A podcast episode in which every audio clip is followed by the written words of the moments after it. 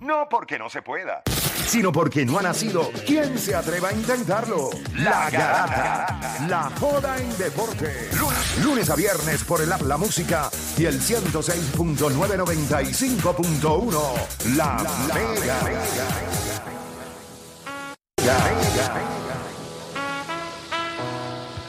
Bueno, te sigue escuchando la Garata de la Mega 106.995.1 y vamos a darle rapidito por acá eh, a este tema. Y es que yo les pregunto a ustedes, ya vimos lo que pasó con Ime Udoka. Ime Udoka es el dirigente del equipo de los Celtics, está suspendido un año, pero yo le quiero hacer esta pregunta a ustedes. Los Celtics pierden a Udoka y todos ustedes han coincidido, lo que lo he escuchado en sus opiniones, que lo van a extrañar. Que esto era un equipo que el cambio que se vio de enero de este año eh, hasta la final de la NBA es gracias a lo que él le dio a este juego, a este equipo. Marcus Smart lo dijo también. Dijo, Sí. No entendí. ¿Hay algún otro equipo sacando a los Celtics que dependa más de su dirigente para tener éxito? ¿Qué otro equipo de la NBA este año, a su entender, depende de la misma manera o aún más de su dirigente para tener éxito? 787-620-6342. 787-620-6342. Vamos a coger llamada. Usted llama ahora. Edwin allá está en. eh, ¿Verdad? Edwin está allá en los estudios. Así que, Edwin, tampoco tengamos llamada. Me deja saber, pero es 787-620-6342. ¿Qué otro equipo de la NBA, que no sean los Celtics, que obviamente perdieron a Ime Udoka, usted entiende que su éxito está basado en el dirigente que tienen? 787-620-6342. 787-620-6342. Ya Edwin está escribiendo. Vamos con Ricky de San Juan. Ricky Garata Mega. Vamos abajo. Vamos abajo, Ricky. Dame tu opinión. Yo digo Eric Poltra. El Miami Heat. el Miami Heat. El Miami Heat. Sí, eh, bregar con Jimmy Butler, el Lauri o Adipo, ¿sabes? Son tipos que no son fáciles. Y imagínatelo sin ese, sin ese dirigente. Sería un desastre. La realidad es que, fíjate, de todos los equipos que había pensado, no había pensado en. En Miami. No había pensado sí, en, eh, en el eh, Miami, es pero de buen una. sí, De una. De una, sí. De una, de una, sí, eh, te lo compro. 787-620-6342, a lo que Edwin me va tirando las llamadas acá. Eh, o Dani, para ti. Gente, tiene que ser Nick Nurse. Es Nick Nurse para mí. Yo creo que cuando tú ves que él llega ese primer año y la cultura que establece, obviamente tener a Kawhi Leonard es un plus, pero vamos a hablar claro. O sea, también es un plus tener a Jason Tatum, Jalen Brown. Un dirigente no va a poder impactar y, y- y- y ganar un montón de juegos. Tú necesitas talento en la NBA, pero cuando Nick Nurse tuvo el talento, él ejecutó, a diferencia de, de Ime Udoka.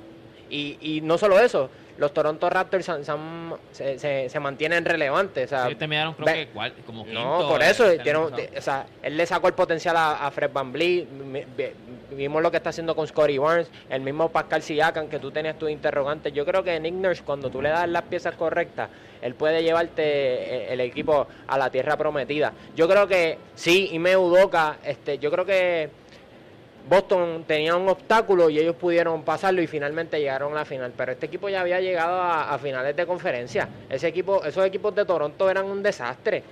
Y Kyle Lowry tenía una mala reputación. Y él pudo encajar con Kyle Lowry. Y, y, Kyle Lowry tuvo la mejor temporada al lado de, de Nick Nurse. Y ahora mismo tú lo ves en Miami y tú, haces el, el- eh, tú puedes hacer el argumento de que Vincent es más, importante para Miami que el mismo Kyle Lowry. So, yo creo que Nick Nurse, para mí, es es el dirigente que más impacta en la liga. Vamos con Javier de Bayamón. Javier Garata Mega. Buenos días, el ala Javier de Bayamón. Saludos, Eh, Javier. Yo entiendo, yo entiendo que el, el dirigente, ¿verdad? aparte del de Boston, que hablaron ya, es el, de- el dirigente del Miami Heat, Eric Spoelstra. Ujú. Entiendo que, que es muy, muy importante para ese equipo. Perfecto. Gracias, gracias por llamar. Este, Juancho. No estoy de acuerdo con la gente con el, el del hit, pero yo voy a. El, yo sabía que lo iba a mencionar y por eso tenía otro. Yo tengo al mismo Monty Williams. Lo vimos, cuando las cosas no funcionaban fue cuando él tuvo problemas con sus mismos jugadores. Los Hayton, eh, tuvo un scuffle también con Michael Bridges, Devin Booker en los playoffs y todo. Yo creo que desde que él llegó allí, Devin Booker subió su nivel. Chris Paul se ha visto muy bien a pesar de su edad. Lo ha puesto en situaciones cómodas. Michael Bridges sí, fue un pick alto del draft, fue, fue lottery pick, pero él le dio su oportunidad en el equipo donde él va, se va a ver bien. El mismo de Andre Ayton se ha visto bien con él. Eh, obviamente te va a exigir. Llega Jay Crowder, lo involucra en el equipo, los Cameron Payne de la vida, que había corrido todos los equipos del NBA. Cuando llega donde él, él sabe lo que. Eh, o sea, él sabe, él te va a poner a ti, y eso es lo que hacen los grandes dirigentes, te ponen a ti en posiciones donde tú te ves mejor. ¿Qué pasa? Cuando hay esa desconexión de dirigente y jugador, pasa lo que le pasó a Phoenix. Es un meltdown como el que hubo en los playoffs. So, cuando yo veo el equipo de los Phoenix el éxito que han tenido con él, no es coincidencia. Llegaron a unas finales también con él, como te dije, poniendo a los jugadores en las posiciones que tienen que estar para ser y brillar. Porque todo el mundo ahora habla de Michael Bridges, pero hace dos años no hablan de él. Todo el mundo habla de Ayton, ahora, hace dos años no hablan de él, decían que era un boss, decían que no estaba produciendo. Todo el mundo habla de Devin Booker y decían no gana, no, no, no juega winning basket, por lo que le gusta es tirar todo el mundo cuando llegó Chris Paul, eso es un riesgo, le da esto, lo otro. Cuando tú ves todo lo que le ha hecho, cambiar la cultura, a pesar de que siempre, y eso todo el mundo lo sabe, que habían tenido un dueño que era de, eh, ¿cómo es? Disfuncional. Disfuncional. Que cambiaba picks por dinero, que cambiaba jugadores por lo que fuera, cuestión de mantener, ¿verdad? El dinero de la organización que para su bolsillo. Y él llegó allí y él cambió como toda esa organización. Mira ahora, todo el mundo mira a Finney, a y dice Playoff Contender eh, o Championship Contender. Y eso es gracias a Monty Williams. Eh, deporte. Para mí, el equipo que yo creo que depende un montón de su dirigente y de las piezas, o sea, de lo que pueda mover ahora mismo, porque Peliste es un, a un gran jugador, es, Jason Kidd eh, con Dallas Maverick.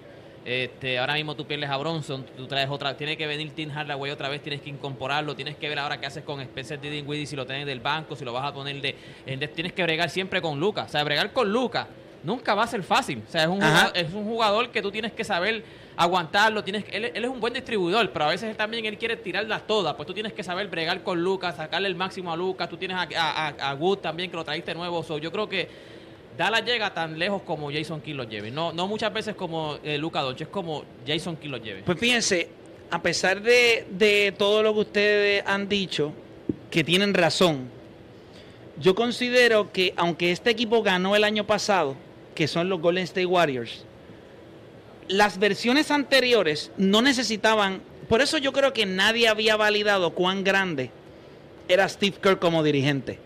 Este campeonato del año pasado, lo único que me dejó saber a mí es que fuera de lo que hizo Steve, eh, fuera de lo que hizo Stephen Curry y todo, este núcleo depende de él al 100%. Nadie en la NBA, nadie ganaba con ese roster.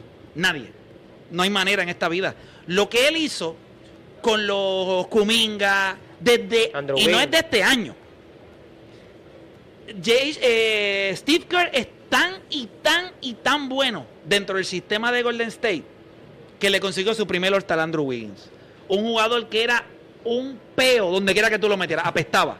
Donde quiera que tú metieras Andrew Wiggins, apestaba. Inclusive, todos nosotros lo estábamos cambiando desde que llegó a Golden State. Esta es la pieza para conseguir otra superestrella. Se quedó. No solamente se quedó, nos dio, nos regaló lo que es Jordan Poole. Nadie sabía. Cuando todo el mundo dijo, incluyéndome, que a ellos les hacía falta un hombre grande porque sin un hombre grande no ganaban. Él creyó en Kevin Looney. O sea, si hay algo del éxito de Golden State, de todos los equipos que hay, yo te diría que dependen al, muchísimo. Todos los equipos dependen de, de, su dirigente, obviamente él es el que orquestra todo. Pero el éxito de Golden State está demasiado atado a lo que es Steve Kerr. Es una cultura, es una visión, es un entendimiento, es todas las interrogantes que hubo el año pasado cuando llegó Clay Thompson. Ir al banco, eh, qué va a pasar con Jordan Poole. Él logró mantenerlos a los dos contentos, sin ningún tipo de problema. Ahora se integra Weisman. O sea, honestamente, yo lo único que puedo hacer es decirles que de todos los equipos que llegaron, y miren esto, fueron dos equipos que llegaron a la final del año pasado y los dos equipos dependen en gran parte de la visión y estrategia de lo que tienen sus dirigentes. no es que los demás equipos no. No, es, Miami es obvio que Eric Sport es el cerebro. Eh, obviamente eh, Monty Williams. Pero yo sé que muchos de ustedes no pensarían en Steve Kerr por Golden State. Pues, usted dice, ah, ¿por qué tienen a Stephen yo Curry? Yo en Golden State, pero como ya ellos habían ganado, pues yo dije. Sí, pero el éxito del equipo depende. o sea, sin él, este equipo no gana. desde mi punto de vista. sí, porque él, lleva tanto tiempo ahí, él sabe cómo. Y la primera vuelta de ellos, yo no le doy tanto crédito. La primera vuelta de ellos con Kevin Durant eso era fácil. So, por eso se crearon tantas dudas alrededor esa, de él. vuelta, esa vuelta lo ayuda. Los nombres que todo el mundo va a mencionar, ¿cuáles son? Eris Poltra. Yo creo que si, si mucha gente tenía Steve Kerr también, yo creo que mucha gente va a estar de acuerdo contigo. Eh, no, obviamente no tenemos el chat hoy, pero yo creo que mucha gente debió haber estado mencionando a Steve Kerr también. Eh, Eris Poltra, Monty Williams. ¿Qué tienen todos estos tipos en común? Cuando nosotros pensamos en ellos es ellos tienen el tiempo para hacer los ajustes y ac- aclimatar a los jugadores a lo que ellos, a la filosofía de ellos. Hay otros dirigentes, por ejemplo, Steve Nash ahora mismo está en la cuerda floja. Eso tú no lo vas a mencionar nunca, ¿por qué? Porque él tiene que ganar ya. Hay otros dirigentes que ya tienen ese placer de haber ganado ya. Monty Williams llegó a una final, eh, han ganado más de 50 juegos en los últimos dos, las últimas dos temporadas. Steve Kerr ya tiene cuánto, cuatro campeonatos. Eh, el, el mismo Eric Porter tiene dos campeonatos, ha ido dos finales después del ciclo de LeBron James, que mucha Sí. gente no esperaba eso. Sobrevivió el ciclo Eh, después de LeBron James. Exacto, hay una final después del ciclo, ¿verdad? Sobrevivió, es el único dirigente que ha sobrevivido a un ciclo después de LeBron Cuando James. estuvo con Cuando- LeBron hubo. Pero, o sea, cuando, estaba- pero cuando tú ves eso, que, que eso, eso es- por eso es que es bien importante. ¿Qué organizaciones nosotros mencionamos también? La- las primeras que me vienen a la mente: Golden State y Miami. ¿Qué tienen en común? Ambos confían y hay un plan en lo que se va a hacer overall. El dirigente está vaqueado 100%. Steve Kerr, nadie va a dudar una decisión de él en Golden State. Por eso igual, que- igual que Eris Poltra, igual que Udoka. Cuando, cuando Brad Steven decide tirarse para atrás, Brad Steven lo que hizo con Udoka es lo que él le hubiese gustado que hicieran con él. No duden mis decisiones. O sea, si yo te estoy pidiendo este jugador, tráeme este jugador. No me traiga a Kemba Walker. Yo no quiero a Kemba Walker. Yo quiero este otro jugador. Y él no le brindaron esas oportunidades. Eh, Udoka, que dijo, yo necesito otro pingal. Michael Brogdon, oh, esa es buena, te lo traemos. Eso es lo que tú necesitas con estos dirigentes. Estos otros dirigentes que tienen organizaciones que no están conectados, el presidente y el... oh, Nick Nurse, Nick Nurse y Masai Ujiri. Los dos hablan el mismo idioma, los dos están en la misma sintonía, igual que en Memphis. Jenkins y el dueño... ¿Qué problema tienen los Lakers ahora mismo? Que tú no sabes qué idioma están hablando. y Frank Vogel y Valenca no estaban en el mismo idioma. Steve Nash y el, pre- y el presidente estaban en el mismo idioma, pero el dueño no. ¿Tú me entiendes? Cuando tú ves todo este tipo de cosas y tú te das cuenta que no están en sintonía cuando el jugador dice algo y no vaquean al dirigente, vaquean al jugador. Ahí Sí, te das cuenta. Pero-. En Miami nadie va a vaquear a un jugador por encima de Eric o en- Es más, ni incluso, incluso ni a Stephen Curry lo van a vaquear por encima de, de Steve Kerr. Pero, pero si hablamos de, de Steve Curry, lo que logró con Golden State, yo creo que es sumamente impresionante. Y les voy a traer un dato. ¿Tú sabes cuántos minutos jugó Draymond Green, Clay Thompson y Curry en la, regula- en, en la temporada regular? Tiene que haber como 100 minutos. Eh, Dentro, en cancha, lo- los tres, 11 minutos. Mira para allá. 11 minutos.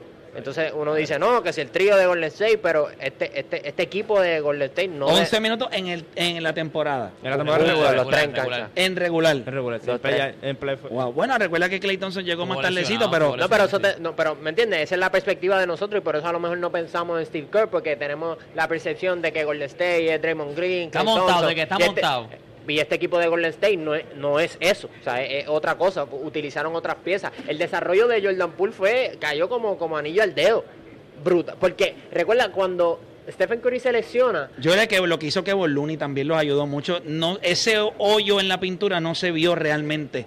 eh, hasta cierto, hasta cierto Pero punto no digo. sufrió. Tú, Viste que tú, traes, tú, tú hablaste rápido de Looney. Esa es una decisión que tú dudaste. Pero en la organización yo creo que había las mismas dudas de que si él lo puede hacer. Pero el tipo como dijo, no, yo voy con él. Pues Bueno, lo que pasa es que tú estás él. esperando, tú estás esperando a, a Weissman, a Weissman como quiera que regrese.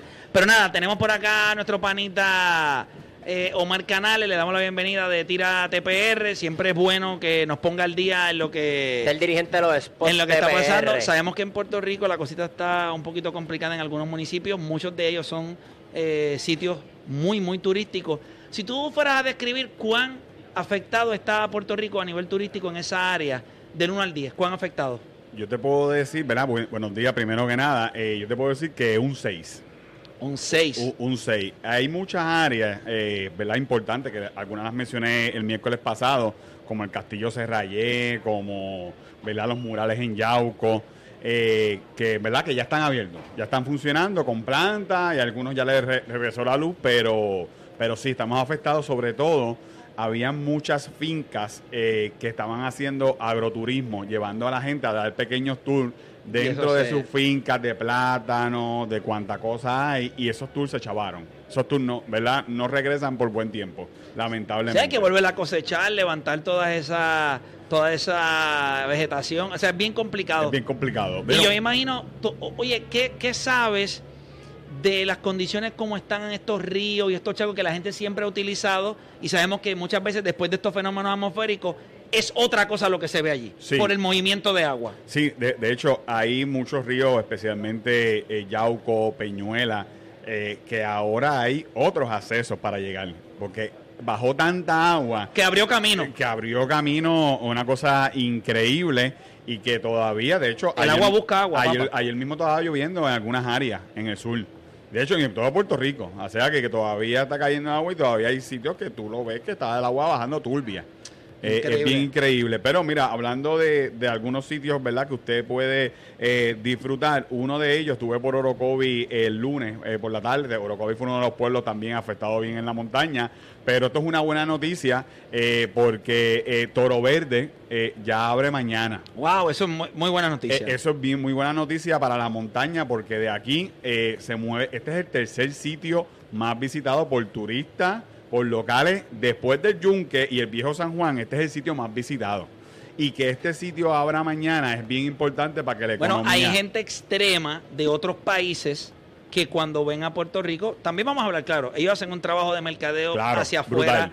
brutal. pero las experiencias de lo que ellos dan con los ziplines y todo eso, eh, es una experiencia, la gente dice, puedo ir a Puerto Rico, voy a ver todo esto y tengo esto extremo. Hay mucha gente extrema y ellos tienen allí varias cosas para esa gente, así que no me extraña porque es el tercer sitio más visitado Claro. después del Yunque, Viejo San Juan. Claro, ¿no? Y, y, ah, todavía es el zipline eh, más largo de América.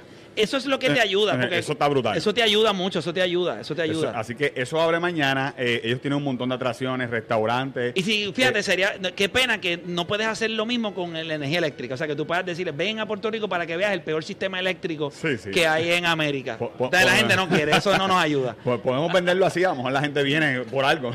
Y la gente dice, pues mira, voy a... Para- déjame ir a verle, déjame que ir a no verle ese desastre. Para que no lo hagas así. Exacto. Pero nada, oye, la gente está viendo imágenes a través de... Eso es toro verde, eso es toro verde, eh, ese es el ¿Tú has zipline. hecho ese? ¿Has hecho Sí, ese? eh, está el monstruo, eh, que es el que usted se tira monstruo. como Superman. eh, y, ¿Hiciste está lo- ese? y está la bestia, sí. Eh, Los eh, dos, los dos. Lo- eh, Uno es de zipline y otro es el ¿Qué monstruo. es peor? ¿Y la mona o eh, los ziplines? Eh, ¿En qué sentido? Eh, Pues porque tú dijiste que era extremo. Bueno, no, pero, esto, es no un, tiene que ser pero esto es peor. un extremo de un- Diversión, un, minuto eh, que tú te estás tirando. Mona es un viaje de cuatro o tres horas. Solamente viaje. Sí, pero en un minuto tú sientes que puedes perder la vida, por Eh, lo sí, menos. sí, cierra los ojos. Pero la experiencia es otro nivel. De verdad yo, que- yo no lo he hecho, yo nunca, yo no Eh, lo he hecho. De hecho, lo único que no he hecho es que ellos ahora tienen unas bicicletas que usted va en un cable, eh, en una bicicleta, cruzando la montaña. Flow ET, papá. Eso está a otro nivel. Eso yo estoy loco por hacerlo. Y usted va pedaleando, usted va pedaleando encima de la montaña. La bicicleta está a otro nivel. ¿Lo hiciste y- también? Sí. A ver, que Juancho vive allí, ¿sabes? Juancho, Bueno, eso vive no allí. entendemos, no entendemos. Juancho Pero yo- viajaba así para la escuela. Pero de o sea. verdad, Juancho cogía el Siblen para la escuela. pero de verdad está bien duro. El monstruo también es bien duro también. Yo creo que. Y también, si quieres pasar la chile y eso, ve de noche y no ves nada. O sea, Sí, tú te sí, y no ves nada. No, el monstruo no lo va a hacer de noche, pero las, las otras normales las haces de noche y no ves cuando miras para abajo, no ves nada. Bien chévere. ya está. Pero, Oye, de verdad que es súper recomendado. Es uno de los sitios más brutales en Súper nuestra isla. Y si Quinfeli. usted no quiere ir a Orocovi, aquí en San Juan hay uno, de ellos mismos, en, eh, allí en el distrito. Pero la experiencia Ah, de ese, está- Orocovi. ese es Ah, urbano, sí, papi. ese es sí, sí, urbano. sí. sí, eh, tú la experiencia de Orocovi es otra cosa, oye, por las montañas, los riscos. Sí, el por de aquí, encima- el de aquí- He ido a comer allí, he ido a comer. es, es bueno. el de aquí Eh, es cortito, el de San Juan es cortito. de comer, pero- de allá es la montaña. Sí, de aquí tú te tiras por encima de los hoteles, del, Exacto, techo, del techo de los hoteles. Eso también está chévere y hay un cable eh, que es un monstruo que usted va como Superman desde los hoteles hasta el centro de Centro de convenciones. convenciones, sí.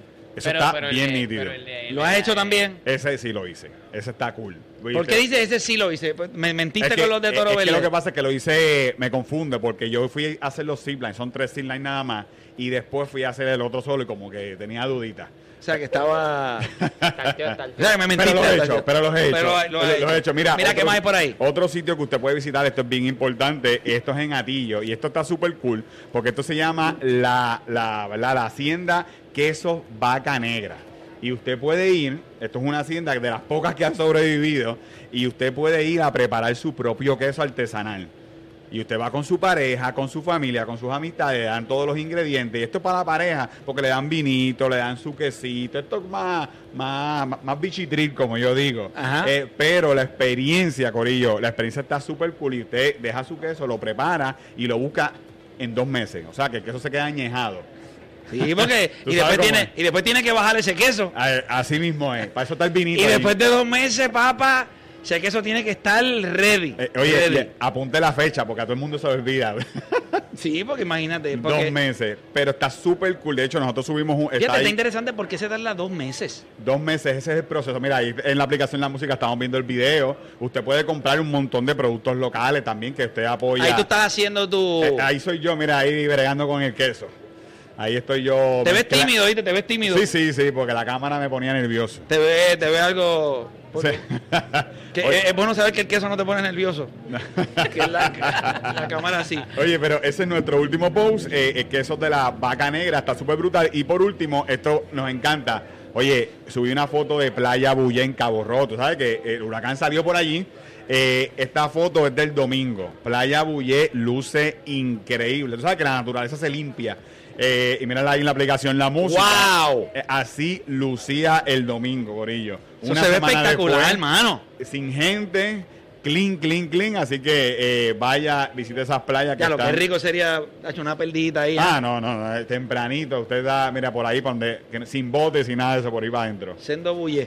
Exacto, así que toda esta información usted la consigue acá en Tírate PR, puede entrar ahí, puede ver el video de los quesos de la vaca negra y por supuesto gracias a Kia, ¿verdad? Que trae acá el segmento y a todos los dealers de Kia están abiertos para dar servicio, eh, ¿verdad? Así que eh, llama a su dealer más cercano, eh, eh, solicite la cita, ¿verdad? El servicio muy importante de cualquier vehículo Kia, síganos en las redes sociales y por ahí viene la Kia Sportage, que está a otro nivel, la, la quinta generación de la Kia Sportage, para que usted se monte y vaya seguro y la pruebe que está a otro nivel. Corillo, nos siguen en Tírate PR en todos lados.